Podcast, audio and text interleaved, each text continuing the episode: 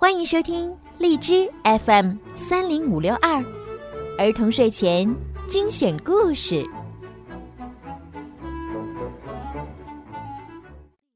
神奇蜡笔，现在播报新闻：神奇蜡笔在全世界大流行，迎来一轮销售狂潮。我是神奇怪侠，喜欢神奇的事情。我的梦想是让全世界都神奇起来。我的神奇蜡笔还算神奇吧？哈哈哈哈哈哈！晚上，神奇怪侠偷偷的来到世界各地的幼儿园里分发蜡笔。第二天早上，幼儿园的小朋友们和老师都很高兴。哇，是新蜡笔，有很多颜色呢。这就是神奇蜡笔吧？大家高兴地画起画来。我要画一头猪。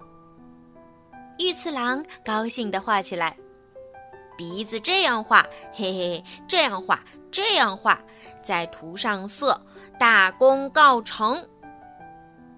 突然，玉次郎的头，变成神奇猪头了。好吧。我来画个机器人，新太郎高兴地画起来，画上天线，画上嘴巴，大功告成。突然，新太郎的头，呜哩呜哩呜哩呜哩，变成神奇机器人了。我要画一只兔子，小百合也画起来了。嘻嘻，画耳朵，画脸蛋儿，大功告成。突然，小百合的头好可爱，变成神奇兔头了。老师也想画画，可是画什么呢？就画个漂亮的公主吧，戴上漂亮的皇冠，长着大大的眼睛，大功告成。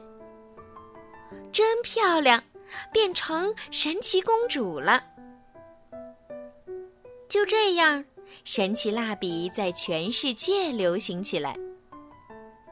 现在插播突发新闻：全世界的儿童用了神奇蜡笔后都变样了。我，我也用了。神奇怪侠看到电视新闻后。不行，你们都画的太难看了，要像我这样画才行。这样画，这样画。说着，神奇怪侠画了一朵花儿，当，它变成神奇花朵了。怎么样，够可爱吧？神奇怪侠正说着，哇，神奇，好奇怪的脸。可是我们怎么才能变回原来的样子呢？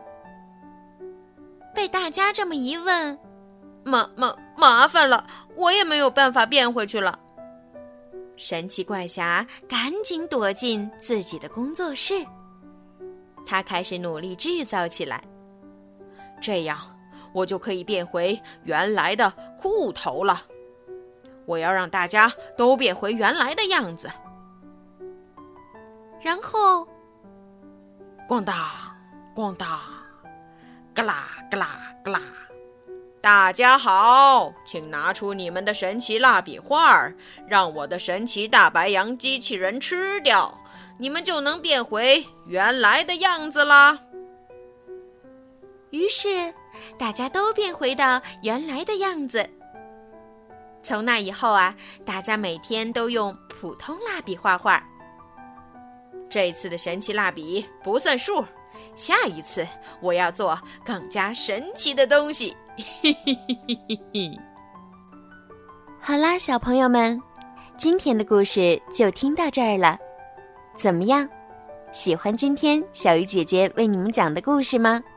明天呀，小鱼姐姐依然会给你们讲好听的故事，陪伴你们入睡。如果你们喜欢小鱼姐姐的故事，可以搜索公众号“儿童睡前精选故事”来听更多。当然，也希望你们可以多多的转发给你们的好朋友，让更多的小朋友可以听到小鱼姐姐的声音吧。